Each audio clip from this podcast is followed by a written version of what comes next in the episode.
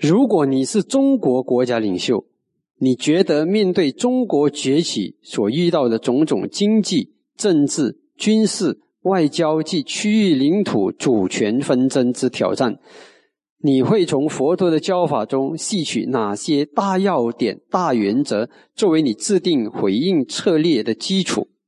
啊，所以我们没有说尝试去给答案啊，因为整个管国家是很复杂的事。但是，就是大原则上呢，你觉得应该要考量到什么？OK，好。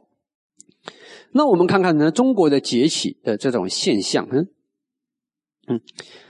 这个中国的崛起呢，其实呢，也也蛮他们的领袖呢，蛮醒觉到这这很多的这个规律的。比如说，他们现在很强调啊，这个习主席也很强调这个双赢的这种概念啊，还有一种命运共同体。嗯，你可以发现到，习近平主席啊，他如果是去到外国演讲，他都是常常都在讲这个的命运共同体啊，这是你的命运跟我的命运其实是搅在一起的。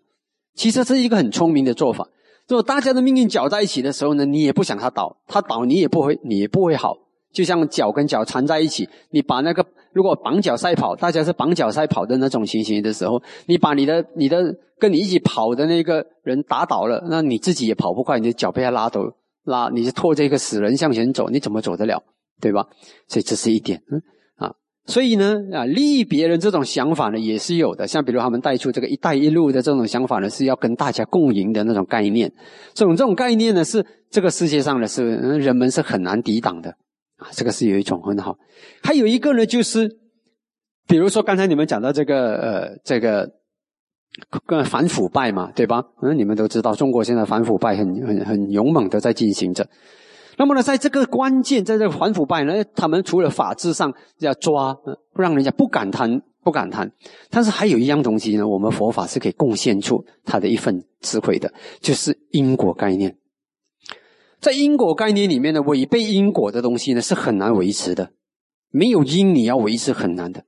那么呢，在这方面呢，新加坡有一点做对了。新加坡是什么？用什么方法？高薪养廉，对不对？其实呢，这个不奇怪的。本来一个国家的官员、部长呢，他们动一下呢，为一个国家带来的那个利益是非常庞大的。你看，一个公司的 CEO 拿的薪水都是非常高的，那有的是上百万的，嗯，那几百万一年年薪的。那么呢，为什么呢？因为他有那样的价值。所以，其实一个国家的领导人、官员呢，本来就是有这样子的一种力量的。当然，如果是有人能够做了很大很大的贡献，就像做慈善一样，为国家做很大的贡献，然后不要钱的，拿少少钱，这个叫做伟大，这种叫做嗯超凡伟大。但是呢，这个世界上呢，全部人一起来伟大的情形呢，其实是非常少有的。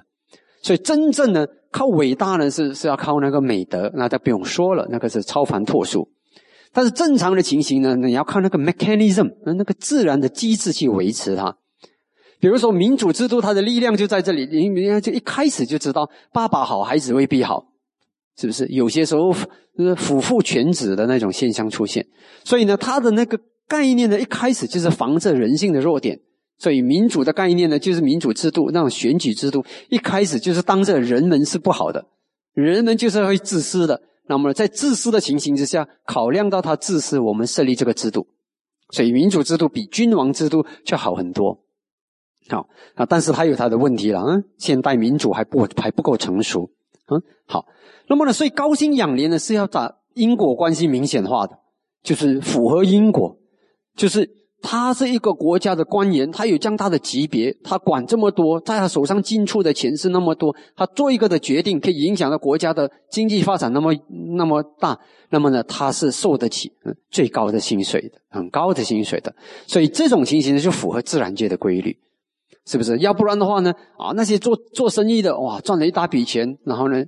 钱还是重要的，因为人们呢，嗯，穷起来的时候，呃，父母生病的时候，孩子生病的时候，孩子要出国留学的时候，一个官员，嗯，高高在上，做了那么多为国家做了那么多的事，孩子要出国留学都没本领，那这个他肯定说不通，他免不了就是会去贪啊，或者是什么，呃，除非他是超凡脱俗的那种，呃，贤者，所以呢，这种情形呢，就是啊，他他这个因果的概念会非常的有帮助。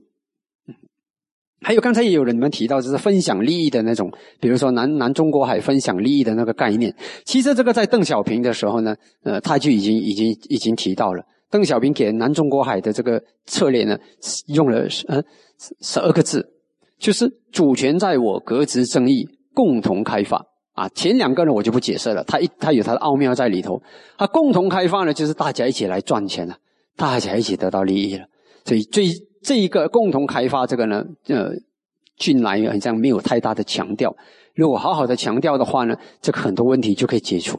因为人们基本要的就是利益，所以你有利益，你很强很强，你的邻居很穷很穷，其实你是活不下去的。啊，今天呢，我们在呃全世界的华人呢，早期几十年前到处被排排斥排华，都是因为太富裕，而且富裕的时候呢，比如说开办的那些奖给的奖学金啊，都是利益华人子弟。啊，所以在这样的情形之下，免不了人们眼红。他好的犹太人，犹太人也是一样。所以真正的活生存之道呢，就是你要让你的到来和存在给别人带来利益，那你的生存就很好过了。你走到哪里，你要让那个地区因为你的到来好起来，这自然界的规律。自然界的规律就是你你很难嗯把把人们呢变成像油跟水那样分的那么清楚的。本来就是没有办法的。你有那个，你有好处，你一定要你有一种意外效应，你的好处要带给别人，所以这个是很重要的一点。嗯，分享分享你的利益，分享你的这个功德，这是也很符合慈悲的这个原则啊，这是一点。那么至于关于到接班人的呢，啊，就是这个德啊、智慧啊，这个呢，大家都有，嗯，也有人提到，嗯，好。还有一样的关系到中国的呢，这个是其实呢，讲到这个。呃，他们还是有一个呃地方呢，是是蛮蛮管用的，就是中国人呢本性呢是很务实的。呃，就在邓小平他们改改革的时候呢，嗯，中国掀起一个大讨论，那讨论就是实践试验检验真理的唯一标准。所以在那场辩论里面呢，啊，这个论点呢得到了抬头。所以呢，人们就嗯很开明的，一直可以接受新的那种想法。所以这个呢，也能够嗯让嗯在这个中国呢，在面对外在的考验的时候呢，是嗯很很用嗯可以用上了一可以一直在改变，一直在成长，一直在进步的，这是一种情况。嗯，所以呢，简单讲呢，就是他面对这个崛起的这个这个挑战的时候呢，四面八方的挑战呢，那，要克服这个挑战呢，就是要用分享利益。的做法啊，当邻国啊全部因为你起来，大家都起来，那很多问题就没有了。大家一起好的时候呢，问题就没有了。